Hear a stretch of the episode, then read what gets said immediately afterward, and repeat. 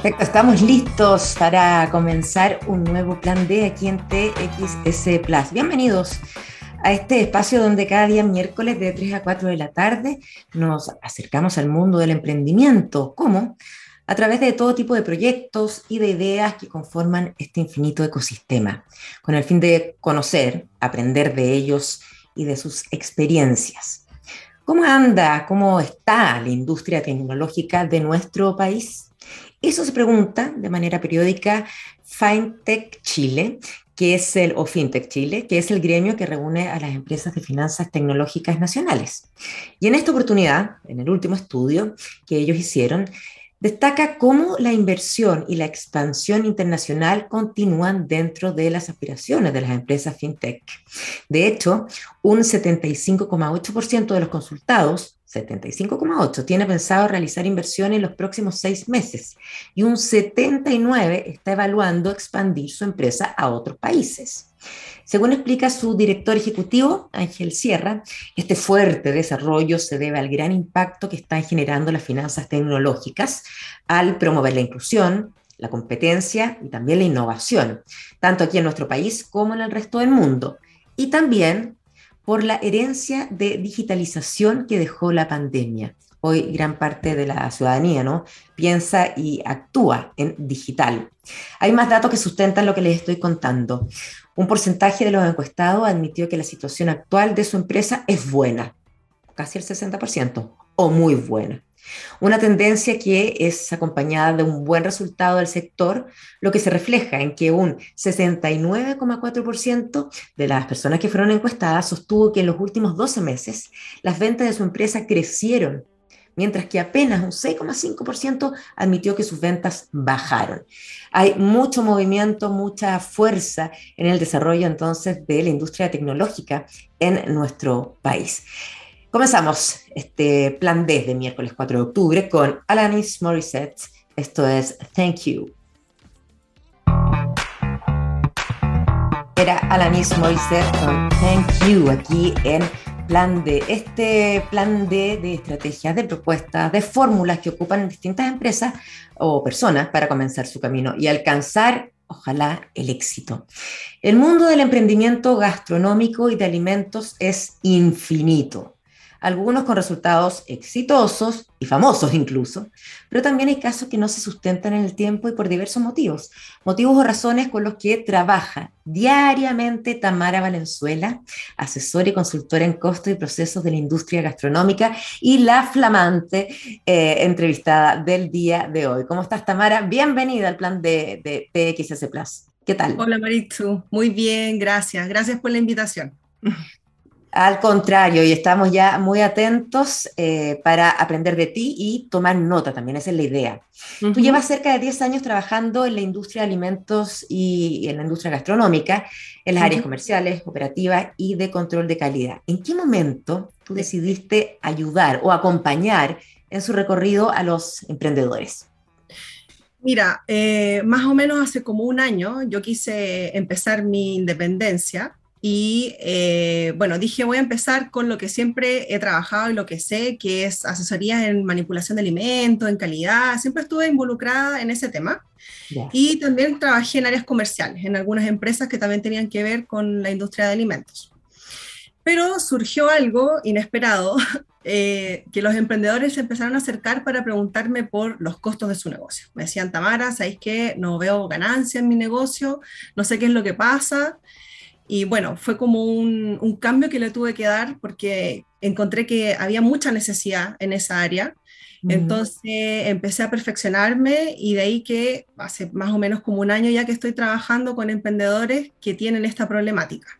O sea, tú te independizaste y te, decidiste emprender sí porque mientras tenías un cargo, ¿no? En una empresa, me imagino, eh, se te acercaba gente a hacerte consulta y tú dijiste, oh, aquí hay una necesidad. Exacto, sí, lo que pasa, bueno, es que yo siempre he tenido mucho espíritu emprendedor. ¿Ah, sí? sí, he emprendido muchas cosas ah, eh, hace muchos años, pero ahora me pasa algo muy particular que eh, siento mucha empatía con los emprendedores, porque como yo también emprendí y tuve, yo no lo llamo fracaso porque siempre uno aprende mucho, Eh, pero tuve que levantarme y empezar de nuevo, entonces eh, logré hacer como este match con estos emprendedores que tienen sueños e ilusiones al igual que yo. Entonces dije, es, o sea, es, como el perfecto, el enlace perfecto para poder eh, empezar y ayudarlo y también gracias a la experiencia que he adquirido en, todo este tiempo. Imagino que también en, todo este tiempo trabajando con ellos, la experiencia aumenta, es, mutua, digamos. Claro, claro, es, siempre, siempre va a ser enriquecedor para los dos lados. Siempre. sí. Tamara, tú trabajas con tres tipos de emprendedores, los que llevan menos de cinco años en esto, por un lado, después quienes están desesperados porque tienen solamente desorden en sus cuentas, ¿no? Exacto. Y el tercer grupo es ese emprendedor que quiere crecer, pero necesita conocimiento, un conocimiento que no tiene. Exactamente. Te quería preguntar primero, porque vamos a ir hablando de cada uno y cómo tú te aproximas a ellos, y cuáles son sus realidades, sus preocupaciones, sus angustias, en fin. Pero primero preguntante si se puede afirmar que todo emprendedor del área, sobre todo gastronómica, pasa por estas etapas, o sea, pasa por estos tres tipos o no es necesariamente parte del camino. Sí, pasan por estas tres etapas. Eh, de hecho, los que ya es, como muy marcado, los que llevan entre uno y cuatro años, más o menos cinco años, son los que están en ese periodo de tratar de sacar a flote el negocio y que están con estas fugas de dinero, que no saben dónde están. Y bueno, por eso que muchos cierran. O sea, la estadística es súper es súper dura. El 95% de los negocios gastronómicos cierra antes de los primeros cinco años. Oh, mira. Es, complejo ese negocio. Es muy alta, claro. Y con eh, la pandemia hubo muchos emprendimientos que crecieron muchísimo gracias a que se reinventaron y trabajaron con delivery y muchos otros que no pudieron adaptarse a ese cambio y cerraron. Ya. Claro. Entonces hay mucho emprendimiento nuevo en la gastronomía, hay mucho. Muchos que trabajan desde su casa, que están en esa transición de buscar un local para poder ya establecerse. Entonces, ese, ese es como el primer grupo. Y eh, después de eso, que ya tienen como solucionado todos esos problemas, ellos ya transicionan a, ok, ahora estoy bien, identifico mis números, quiero crecer. Y también buscan asesoría como para poder ordenar un poco el negocio, y, eh, porque los, los pilló el crecimiento, como digo yo, entonces se sienten como un poco perdidos, desordenados, entonces necesitan que alguien les ordene como más, está mucho más enfocado a los procesos, cómo estandarizar los procesos y así ya poder me dicen yo quiero abrir otro local, quiero tener una, una, sucursal, quiero tener una tercera después. Entonces, si yo salgo de este negocio para poder administrar otros nuevos, tiene que estar todo así funcionando como reloj. Y Tamara, a ver, el primer grupo, ¿por qué se acercan a ti, aquellos que llevan solo un par de años? ¿Cuál es la, mayoría? ¿Qué es lo que te dicen en, el primer en la primera aproximación que tienen? Tamara, no veo, no veo ganancias en mi negocio gastronómico, no veo ganancias. Trabajando, sacándome la mugre y... Sí, me trabajo, estoy 10, 12, 14 horas en mi negocio, eh, dejé a mi familia, casi todos son eh, eh, padres o madres de familia con niños pequeños, pagan colegios, mantienen la casa. Eh, y descuidan un poco eso por tratar de sacar el negocio adelante, entonces es como, un, como una rueda de la rata que, que, le llamo yo, que están constantemente girando y que no pueden salir de ese círculo vicioso. Mm. Ellos son, sí. y, qué es lo que necesitan? ¿Qué es lo que te piden? ¿O cómo intervienes tú? ¿Qué les dices? ¿Los calmas diciéndole que se puede salir?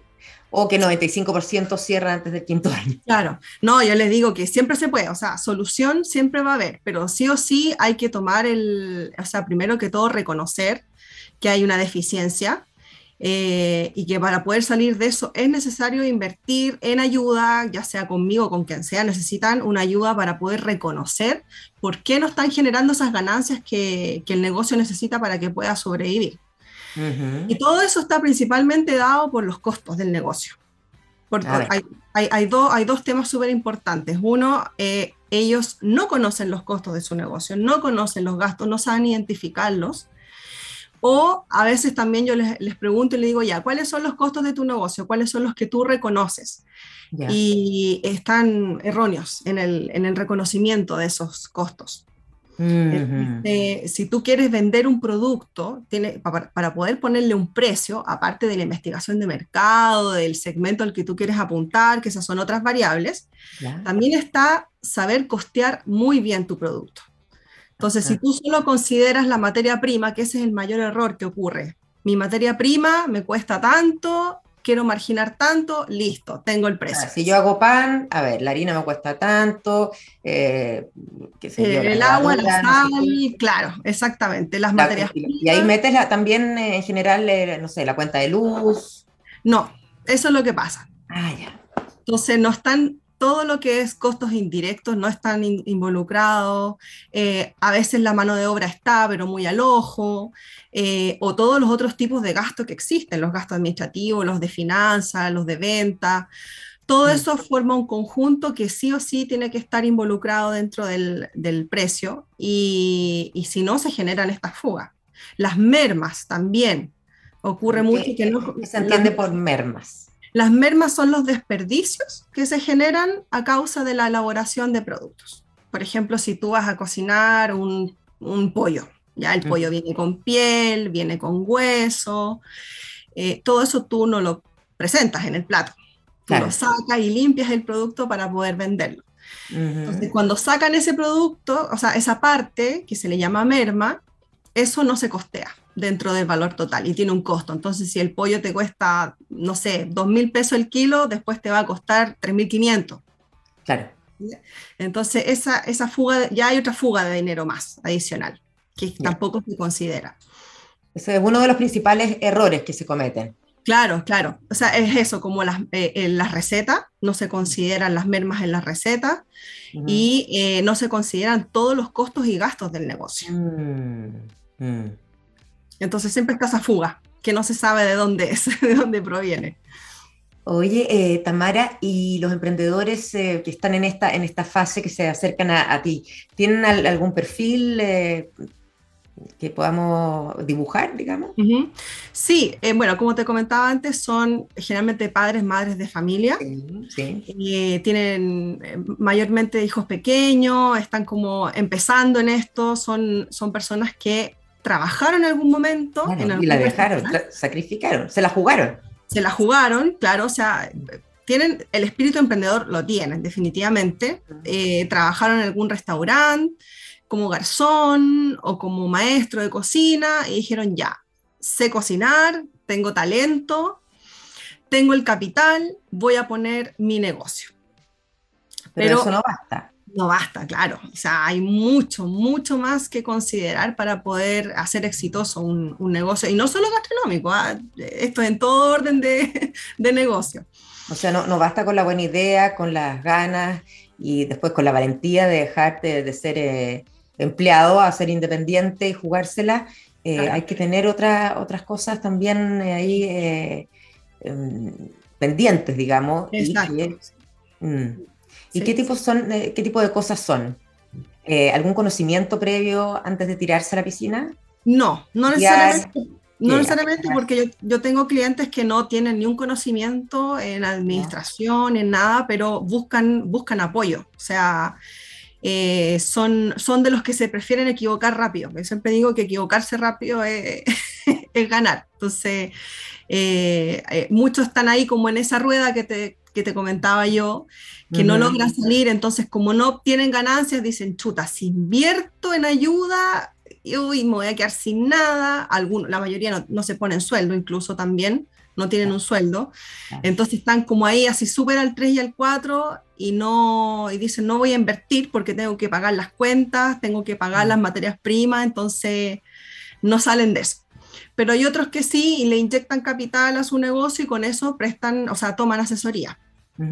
¿Y esa asesoría que tú das, en qué consiste para este grupo de emprendedores?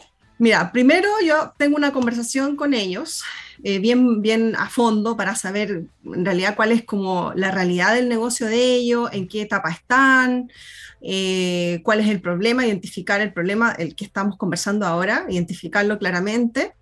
Y eh, después de eso yo les digo cómo, cómo los puedo ayudar. Entonces, lo que yo hago mayoritariamente, porque hay otras formas, pero mayormente es una mentoría. Entonces, yo les hago una capacitación primero de todo lo que es la teoría, de todo lo que estamos hablando, de los costos, los gastos, para que identifiquen bien qué es un costo indirecto de fabricación, qué es una mano de obra directa o indirecta. Toda esa parte teórica es necesaria para que ellos entiendan lo que vamos a hacer después. Y después de, eso teórico pasamos a la mentoría, que son tareas. Semanalmente vamos dejando tareas, ellos van avanzando, eh, hay una planilla en Excel semiautomatizada que yo les entrego, los capacito, ellos van llenando, nos conectamos por WhatsApp todo el tiempo, con dudas, los voy ayudando. Entonces es como una especie de asesoría-mentoría.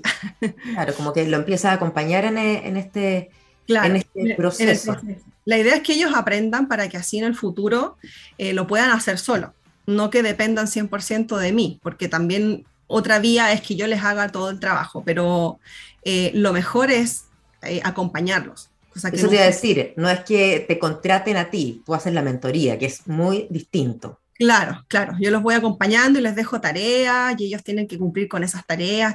ponemos plazos también porque el rubro gastronómico es muy, muy eh, demandante, entonces de repente están con muchas cosas que hacer, porque son emprendedores que hacen todo en su negocio, mayoritariamente hacen todo. Entonces, de repente como que cuesta un poco avanzar porque están con demasiadas cosas. Así que siempre vamos poniéndonos objetivos y plazos para poder ir cumpliendo y terminar hasta que ya ellos puedan, sean capaces de analizar sus resultados. Ese es el objetivo principal. O sea, eh, que esto me genera tantos costos, puedo, manejarlo de esta forma, puedo cambiar el proveedor, puedo buscar alternativas, eh, obtienen la utilidad de cada preparación que ellos eh, elaboran. Entonces con eso pueden decidir si esa, preparación le está generando pérdidas. De repente pasa, calculamos la utilidad de todas sus preparaciones Y hay preparaciones que le están generando pérdidas a su negocio. No, tenían idea, no lo veían. No tenían idea, claro, no lo veían. Entonces, esas, esas preparaciones se eliminan o se toman otras estrategias para poder potenciarlo. Esto habla de que eh, tu contraparte, el emprendimiento, o, más que contraparte, eh, a quien tú le tomas la mano, digamos, eh, tiene que ser bastante flexible. Sí, y eso pareciera ser una, una cualidad que debe tener un emprendedor. Sí, sí. De hecho, es algo que conversamos en un inicio. Yo siempre le, le digo, o sea, mira, acá eh, la idea es que tú aprendas y que avancemos. O sea, porque si, si tú estás, si estás realmente comprometido, lo vamos a conseguir. Pero si, si es como, no, no puedo, que hoy día tengo esto que hacer, que, que pucha, eh, es difícil avanzar así. Entonces, yo siempre les digo que es súper importante el compromiso y hacerse el tiempo estar dispuestos a hacerse el tiempo, porque yo sé que trabajan de 10 a 14 horas en su negocio, lo mm. tengo súper claro, pero esto que están haciendo, que no les va a tomar más allá de dos meses la primera parte, porque los costos es solamente la primera parte, las recetas, después está el inventario y todo eso, eso al tiro les va a generar eh, un retorno de lo que están invirtiendo. Tanto en Para ver el resultado casi inmediatamente. Exactamente. Entonces es como un último punch de esfuerzo para poder salir de esa rueda donde no tengo idea por dónde estoy perdiendo plata. Perfecto. Y después empieza el inventario. A ver. Claro, después que terminamos todo el proceso de las recetas y analizamos todo, cada una de la utilidad que le genera cada una de, sus preparaciones y que se decide, que ahí también está un poco metida la ingeniería del menú, que se llama, que es decidir qué platos van en el menú, cuáles no, cuáles son los estrellas, cuáles son los perros, cuáles son los vacas. No sé si... no, ¿qué es eso? es una matriz. Que vendiendo perros. Sí, es una matriz que se utiliza para poder identificar en qué, em, como en qué etapa está cada uno de los productos que tú tienes que sirve para cualquier negocio. Entonces, por, ejemplo, por ejemplo, los, los, perros son los que están en menor nivel de ventas y te generan menor nivel de ganancia. Entonces, ese tipo de productos tú deberías tal vez eliminarlos. Después están los estrellas, que son los que te generan mayor nivel de ganancia y que son los que más vendes. Entonces, son los que deberías tener sí o sí ahí en tu menú, súper claro, eh, y después los vacas, que son los que te dan la leche. Un, ah, ejemplo, un ejemplo, es Coca-Cola, ya, que no, no, está, no es que crezca exponencialmente su venta, pero siempre va a estar dando mm. ahí las ganancias. Entonces analizan, con esa matriz analizamos, hacemos un gráfico, yo les enseño también, les entrego una herramienta Y así ya dicen, ya, esto los dejo, esto los saco y esto los potencio. Genial. Y ahí, termina, y ahí termina esa parte de los costos. Ya. Y de ahí pasamos al inventario. Porque, Esto tiene un orden y por algo lo tienes, y eso es lo interesante. Sí, claro, claro. Te sigo, te sigo, Tamara. Porque los costos al final tienen, están relacionados con muchas cosas. Está relacionado con lo que te comentaba recién, que son las recetas, está relacionado con el inventario, está relacionado con los procedimientos, con la capacitación del personal. Entonces son mm. muchas aristas y que hay que ir abordándolas una a una para que así el emprendedor no esté así como ah, súper abrumado. Y además como de lo más micro a lo más macro, me da la impresión. Claro, exactamente, así, así. Entonces la segunda parte es el inventario y que ese es otro punto, un talón de Aquiles también en los emprendimientos, eh, porque lo manejan al ojo por ciento. Al ojo por ciento. Al ojo por ciento, claro. Entonces, no le da la importancia que tiene. No, tiene mucha importancia porque ahí hay muchos costos asociados, muchos. Si no se maneja de manera em, como eh, regular o, de manera asertiva, vas a tener sí o sí fugas.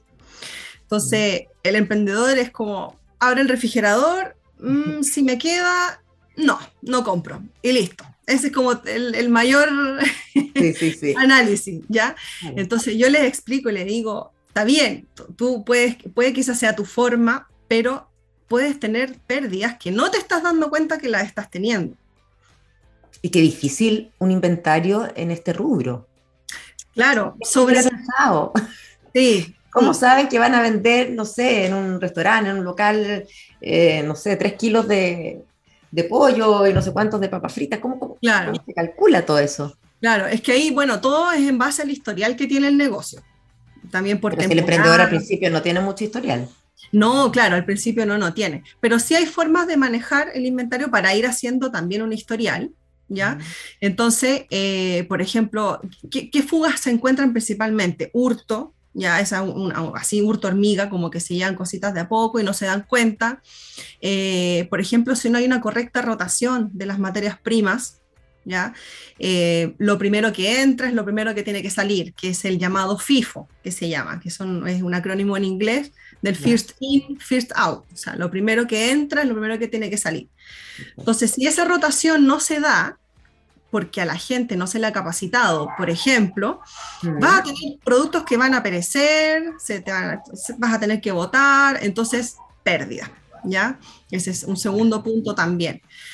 Y la otra que también te genera pérdida es si tú no tienes no sabes lo que tienes y no sabes lo que necesitas tener, cómo le haces frente a las ventas cuando tú tienes tus clientes.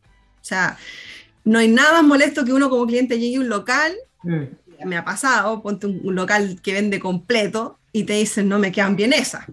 ¿Ya? claro, mejor cierre, señor. claro, claro. Y ese es un mal manejo del inventario también. Mm. No, sabes lo que necesitas tener para poder eh, hacer frente a las ventas. Mm. Entonces, esto así como súper a grandes rasgos, pero entonces nosotros ahí vemos según el modelo de negocio que el emprendedor tiene, eh, cada cuánto compra, cuáles son sus proveedores y vamos armando como un sistema de inventario para que ellos puedan ir controlando. Y después que ya tienen como eso aprendido, cuando no tienen un software, que en general no tienen software, eh, ahí vemos opciones de software para que ellos puedan manejar el inventario de manera ah. teórica. Además, ya, tú los llevas a, a, esa etapa, eso.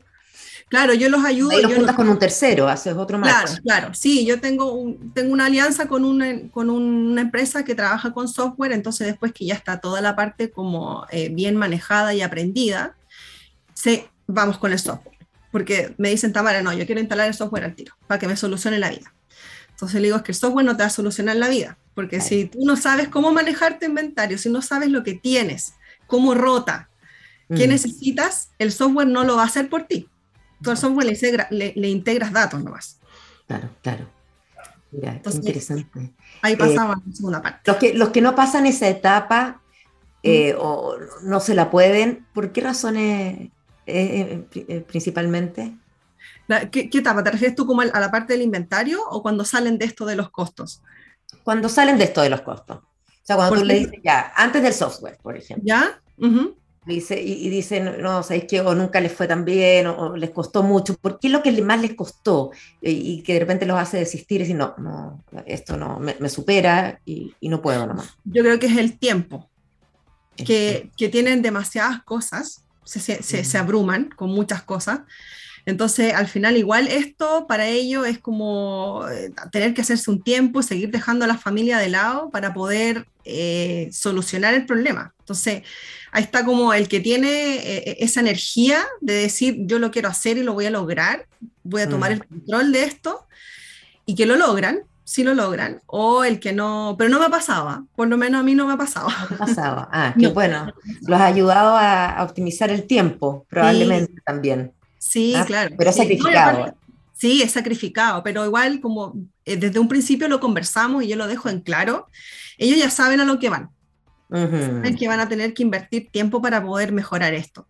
Ya, se las cantas bien, bien cantadas, como se dice. Claro. Tamara, ¿y eh, qué pasa con cuando se acercan a ti eh, emprendedores en este rubro de la gastronomía? Y tú empiezas a conversar con ellos y ves que eh, los números son un desastre. Antes pasamos un poquito por, por, esta etapa, pero ahí, ¿cómo intervienes tú? No, o sea, bueno, hacemos una revisión así, yo no veo como la parte financiera del negocio, no, eso yo ah, no, no, la parte financiera no, yo involucro como en lo micro. Perfecto. Claro, porque ya eh, analizarlo ya más en el macro, en la parte financiera del negocio en general como tal, eso hay que hacerlo ya cuando se termina todo este trabajo. Ajá, ya. Claro, porque hay, que analizar y mejorar pasito a pasito cada etapa del negocio para que después el resultado que se vea al final en el macro refleje todo ese trabajo que se hizo antes. Mm. Ahora, este proceso, ¿cuánto, cuánto puede durar? Hasta llegar al, macro, por decirlo así. Mira, en la, primera etapa, en la primera etapa, que es la parte donde vemos las recetas y los costos, nos podemos demorar aproximadamente como máximo dos meses. Ah, yo pensé que más, fíjate, ya. No, solo esa parte. Sí, claro. solo esa parte. Después viene ya la etapa del inventario, que ahí puede ser otro mes más. Y después los procesos, eso sí es más largo, porque después viene la última parte, que es la de estandarizar procesos, eh, y eso sí es mucho, pero también depende de la naturaleza del negocio, porque si es un negocio que solo vende, por ejemplo, pollo con papa frita y tiene una persona, es bien distinto que un negocio que tiene una carta muy amplia, que tiene muchas áreas de elaboración, son muchos más procesos. Mm. Vamos a profundizar en esta, en esta etapa de estandarizar los procesos, que sería como la última donde tú intervienes, Tamara, después de escuchar a Sting. Esta canción se llama Englishman in New York. Ya volvemos. Seguimos conversando esta tarde, miércoles 4 de octubre, ya no lo puedo creer, estamos en octubre, con Tamara Valenzuela, asesora y consultora en costo y procesos de la industria gastronómica, quien eh, hace mentoría a emprendedores de este rubro. Y nos quedamos en, una etapa que podríamos decir que es la final donde tú intervienes, Tamara, donde tú, donde tú los acompañas a, a estos emprendedores, que es el de ya llegar a estandarizar los procesos. Claro, exactamente, sí. Bueno, eh, desde un inicio igual se estandariza, porque cuando hacemos la receta, estamos estandarizando cómo se van a hacer las recetas. ¿Por, qué es importante la estandarización? Porque eh, mientras más todo se haga de la, de, la, misma manera, menos pérdidas vamos a tener. Porque, por ejemplo, en cocina, si yo tengo tres cocineros y yo les digo, ya, mira, hazte la ensalada César de esta forma, al otro le digo esta otra y al otro le digo esta otra, mm. lo van a hacer como quieren. A uno le, una ensalada le van a echar quizás más crutones, a la otra más pollo y así. Va a ser Y eso genera costos ocultos que no se pueden identificar. Entonces, estandarizar la receta va a generar que esos costos no se generen. ¿Ya? Y así con todos los procedimientos que se puedan hacer por ejemplo, en la recepción de materia prima también es súper importante. En la, en la recepción de la mercadería también hay fugas de dinero, también. De repente, no sé, si son muchas cajas de palta, ah, eh, hay proveedores que se tratan de pasar de listo y meten paltas dañadas entre medio, si tú no revisas bien. Y esas, al final, esas paltas dañadas, tú las vas a tener que desperdiciar. Van a ser un desperdicio para ti y va a ser una, un costo, otro costo más. Necesitan tener 10.000 ojos. 10.000 ojos, sí. Por eso que también el procedimiento de recepción de materia prima es súper importante que esté estandarizado. Si llegan productos refrigerados, congelados, tomarles temperatura, si vienen fuera de, de rango de temperatura, ese producto puede echarse a perder mucho más rápido y a lo mejor vas a tener que eliminarlo o incluso en un caso más, más grave puedes enfermar a alguno de tus clientes, también puede pasar. Claro. Entonces hay, hay en la recepción también estandarizar el procedimiento de recepción. Después que sales de la recepción, pasan a bodega los productos. Mm. Cuando salen de bodega y pasan a producción, esa es otro, otra instancia en donde los emprendedores no, controlan nada. Va Pedro, Juan y Diego a sacar lo que quiere, de donde quiere, no hay ni un control. Entonces no se sabe si está eh, sacando la cantidad adecuada, no hay un responsable claro, y después yo voy a sacar y no, no queda de queso. claro, el otro sacó más queso y no me avisó, qué sé yo. O sea, sí, mira, eh, tan grandes detalles. Exactamente, sí, son grandes detalles, grandes detalles. Y después de la producción también, cuánto vamos a producir, eh, incluso hasta los procedimientos de, de calidad, de higiene también son súper importantes. Yo, yo siempre trabajé en esa área, en calidad, higiene, manipulación. Ahora estoy con esto, pero esos procedimientos también son súper importantes para que tú mantengas un estándar de calidad, porque al final eso es súper importante también eh, a la vista de los clientes. O sea, si llega un garzón con, no sé, a lo mejor con la barba súper larga, mm. eh, no sé qué impresión me va a dar qué puede estar pasando en la cocina, cosas así. Entonces... La imagen también, hablarles de eso, ¿no? Claro, la imagen también es súper súper importante. Y así con todos los procedimientos, que pueden haber montones. Me imagino. Yo al escucharte pienso todo el tiempo, ah, ya, entonces se, necesitaría esto, esto, esto, y al final hay que invertir mucho, no solamente tiempo, sino que también eh, plata. Y me imagino mm. que no todos los que se acercan a ti eh, tienen la capacidad de, invertir, si están empezando, si dejaron una pega. Claro, exactamente, exactamente. Entonces, mira, yo lo que siempre hago es que doy facilidades, o sea, como yo sé que esa es la situación, siempre trato de llegar a un acuerdo en donde eh, obviamente hay un límite, pero siempre trato de, facilitarles un poco la forma de pago, eh, para que ellos puedan también tener la flexibilidad de ir juntando en el tiempo lo que les falta pero sí o sí es necesario invertir no solamente con lo que yo hago, sino que con muchas cosas para que el negocio pueda eh, salir a flote. Claro, o sea, tienes que estar dispuesto a eh, poner plata. Sí, sí, de todas maneras. Sí. ¿Qué pasa cuando no la hay? No puedes seguir nomás. Claro, sí, bueno, todo, todo tiene un límite, por eso también hay muchos negocios que cierran porque ya de repente no, tienen de dónde sacar y ya no saben cómo poder seguir solventando todo, aparte todos los costos fijos que genera un, negocio gastronómico. Por eso lo bueno, Tamara, es saber hasta cuándo crecer. Cómo crecer, pero sobre todo hasta, hasta qué punto, ¿no? Porque me imagino que uno se puede embalar o sin querer queriendo, claro, digamos, otro plato más, abro otro local, pero, pero ¿cómo saber? No, sabes que esto te va a jugar en contra y puedes quebrar. Claro, hay que ir muy paso a paso, eh, lento. O sea, si yo estoy identificando que estoy teniendo fugas de dinero o, que no veo ganancias, eh, decir por qué puede estar pasando, o sea, cuestionárselo antes de decir, ya voy a meter más producto y más, que eso que, mm. también, que también sucede harto, que me encuentro con, con emprendedores que yo les pregunto, ya, ¿y qué vendes tú? Ya. Pizza, sushi, completo, sándwich, empanada. Enfócate, le dices. ¿Ah? Enfócate, le dices. Claro, exacto. E, y es súper contraproducente eso, porque el concepto erróneo que hay es que si yo vendo más, voy a ganar más. Y eso no es así. Entonces, es mucho mejor tener una carta más acotada si yo no tengo la operatividad, el espacio, el layout del negocio y la cantidad de gente para poder sustentar tanta cantidad de productos, no es bueno que tengas tantos productos, porque al final va a ser más ineficiente. Entonces, si eres bueno para las pizzas, mejor dedícate solo a las pizzas y concentrémonos en los costos de las pizzas, las recetas de las pizzas, todas las pizzas. Pero si yo lo, siempre lo figuro como un barco. O sea, es un barco que tiene un hoyito mm. por donde le está entrando agua todo el rato, que esa es la, figura de la, del costo, ¿es cierto? Las fugas de dinero. Yo digo, no, pues que con las pizzas no me da, tengo que vender más. Entonces, al barco le meto sushi, le, meto sándwich y todo. Ese barco se va a ir haciendo cada vez más pesado. Y al final se va a hundir. Es difícil hacer todo eso bien.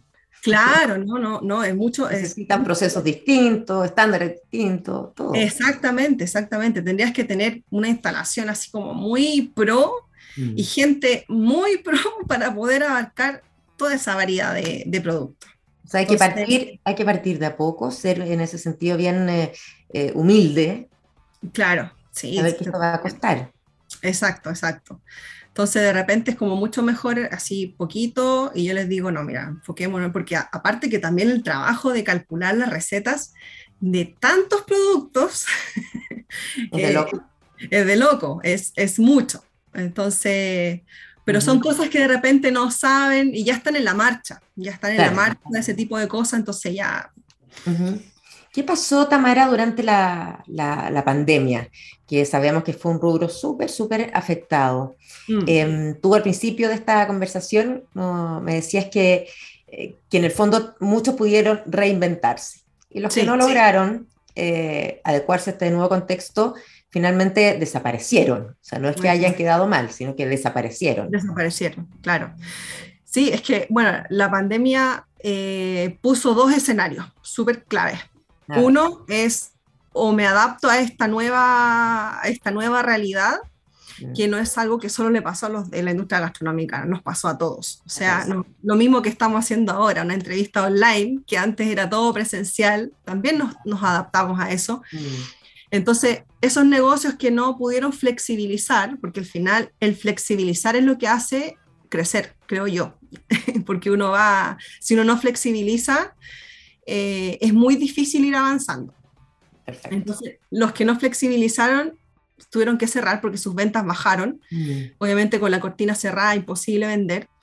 Pero otros que sí eh, se supieron adaptar y explotaron con delivery. Eh, tengo un cliente que le pasó con un cliente de, de sushi, que vendía normal antes de la pandemia, pero con el delivery se, se le dispararon las ventas durante la pandemia con el, el delivery. Y él, él es uno de los que están en proceso de, ya está en esa etapa de que salió de los costos, o sea, estamos revisándolos, pero él quiere abrir otro negocio, entonces necesita estandarizar y todo.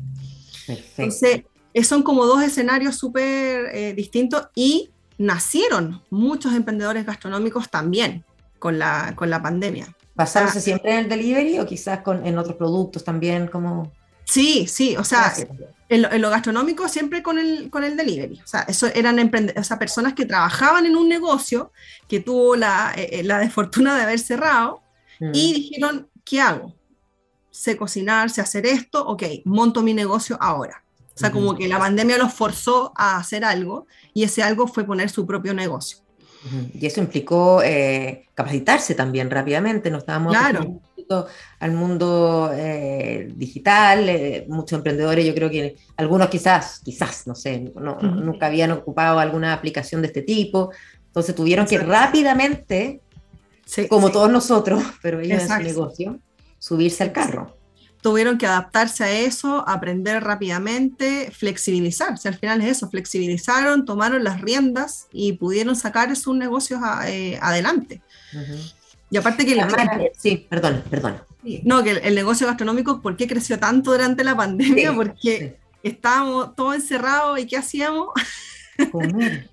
Comer.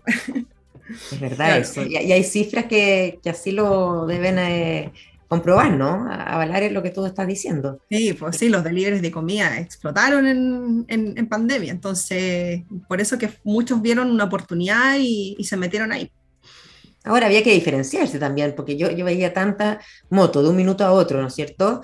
Eh, repartidora. Yo decía, bueno, y de sucha hay tanto, o sea, también cómo diferenciarse del otro. Ahí hay otra pega que hacer. Sí, esa otra, es otra parte que tiene que ver más con el modelo del negocio que ellos, que ellos eh, ocupan. Pero sí, lo que yo siempre eh, digo, que hay, un error que se comete frecuente, que yo lo llamo el producto centrista, que es como que todo va a girar en torno a el producto. O sea, mi producto tiene que ser el mejor, tiene que ser la estrella, eh, no tiene que tenerlo nadie o, que casi nadie lo tenga, pero al final para que un negocio sea exitoso no es netamente el producto, sí, la calidad importa, por supuesto, pero va a importar mucho más cómo tú lo manejes, cómo lo administres, que el producto en sí. Oye, eso es como uno de los mandamientos para el emprendedor, ¿no? Sí, y no solo en el, negocio gastronómico, en cualquier negocio. claro. Competencia vas a tener siempre, o sea, inventar la rueda hoy en día es casi, hay gente que de repente innova con cosas súper novedosas, sí, pero en el grueso de los emprendedores eh, uno no inventa la rueda, hace algo que ya han hecho otros. Entonces, eh, no es innovar en el producto, no hay que ser producto centrista, sino que innovar en tu modelo de negocio y diferenciarte con tu negocio como, y, también cómo lo vas a administrar. Perfecto, ahí está entonces, no inventar eh, otra rueda. Claro. Para nada, sino que perfeccionar las que existen o darle tu, tu sello. Exactamente, claro, porque no sacas nada con tener un producto fantástico, genial, receta única, secreta de la abuela, si tienes puras fugas de dinero mm. o no sabes liderar a tu equipo de trabajo. Sí, ese es otro punto, el liderazgo. Tamara, ¿qué van a lograr aquellos que eh, reciben tu mentoría? ¿Con qué, ¿Con qué terminan en el fondo? Mira, van a lograr, eh, primero que todo, dejar de lado la frustración que sienten, porque eso es algo que yo aprecio de eh, los emprendedores que, con, los que converso, que se sienten frustrados, porque paso 500 horas en mi local, dejé a mis hijos de lado y no estoy retornando ni teniendo ganancia. Entonces, una cosa, dejar de sentirse frustrados. Otra es eh, poder delegar, porque están como tan en esa rueda que hablaba en un inicio, que no pueden delegar trabajo, porque necesitan estar encima de todo, porque no saben dónde está el problema. Entonces necesitan estar encima de todo. Mientras que si empiezan a identificar dónde están las fugas de dinero, dónde están los problemas, y estandarizan sus procedimientos, capacitan a la gente, sí van a poder delegar, porque todos van a hacer las cosas de la misma manera. Perfecto. Y eso a su vez también va a implicar poder pasar más tiempo con su familia y disfrutar más a su hijo. Eso es un gran tema que, les dejas en el fondo. Exacto, sí.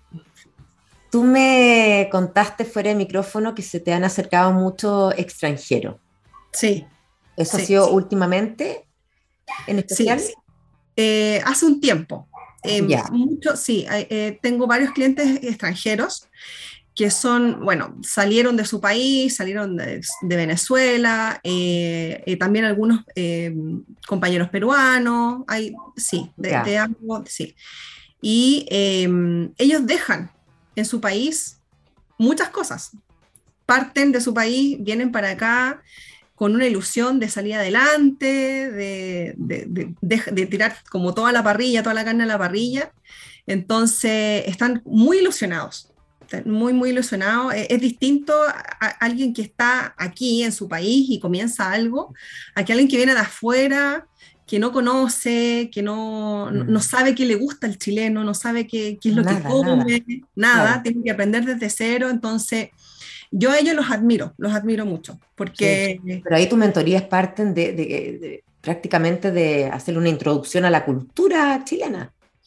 Sí, o sea, bueno, ellos ya igual llevan un tiempo funcionando, pero eh, claro, también de repente se da en la conversación un poco de lo que, de, qué cosas pueden ellos identificar que podrían ser como más, más potenciales para el consumo del consumidor chileno. Em, una clienta que tiene su local de comida venezolana y chilena eh, le ha apuntado súper bien a los dos, o sea, el venezolano va a su negocio porque tiene las mejores empanadas venezolanas y el chileno va y come esos sándwiches. Incluso al mismo chileno le gusta la comida venezolana. Claro. Entonces ellos de a poquito van identificando qué cosas les gusta y un poco más la cultura eh, culinaria de lo que hay acá. Exactamente, pero me imagino que ahí, bueno, el recorrido de ellos es distinto también, eh, previo a, cuando tú los recibes, porque tienen que eh, oficializar, formalizar su, su, estadía, en, nuestro país y también eh, luego obtener todos los permisos. Me imagino que para un extranjero es más difícil que para un chileno, permisos para poder funcionar, abrir un local, en fin, las certificaciones sanitarias. Claro. Sí, bueno, cuando yo los abordo, ellos ya, ya esa etapa la tienen lista, la tienen lista, sí. Pero sí, eh, bueno, de repente llegan y me, y me, preguntan si yo los puedo ayudar con la resolución sanitaria, si también los ayudo de repente, porque ese, trámite también lo, lo, sé hacer. Pero eh, en general el emprendedor que llega a mí ya pasó esa etapa, está como en esa parte de que se está tirando las mechas porque no sabe dónde, dónde está perdiendo el dinero. Tamara, ¿te pasa que percibes en el, en el extranjero que está emprendiendo, eh, que tiene, le pone más garra, porque en el fondo si le va mal, eh, lo que pierde es mucho más que un chileno. Pierde mucho más que un chileno, sí. Totalmente, totalmente. Y siento que ellos tienen como un ímpetu más, más fuerte también, porque dejaron algo, algo atrás. Entonces, como que necesitan, tienen la necesidad de que esto acá resulte, que les vaya bien. Mm. Increíble, porque detrás hay, hay sueños y hay, cosas súper potentes. O sea, no, no, no, está el ganar plata, es el ganar plata para poder enviar, ¿no? Para que su familia coma en otro país o juntar para poder traer a sus hijos. Sí, exactamente, exactamente. Ah, es otra la, realidad. Exacto, sí, no, es, es distinta, es distinta. Y, y generalmente ellos eh, son los que sustentan su familia, hombre o mujer, que son el dueño del negocio con el que yo eh, hago el trabajo. Eh, llevan la familia, llevan la casa. Entonces, para, invirtieron, o sea, vendieron cosas del país que vienen, vendieron y con eso invirtieron en el negocio que, tienen puesto acá. Mm. Entonces, para ellos es como, sí o sí, yo tengo que salir adelante. Escuchándote, siento que dentro de tu pega que eh, necesario es escuchar también, porque en el fondo uno dice emprendedor, emprendedores, son personas las que se acercan. Sí.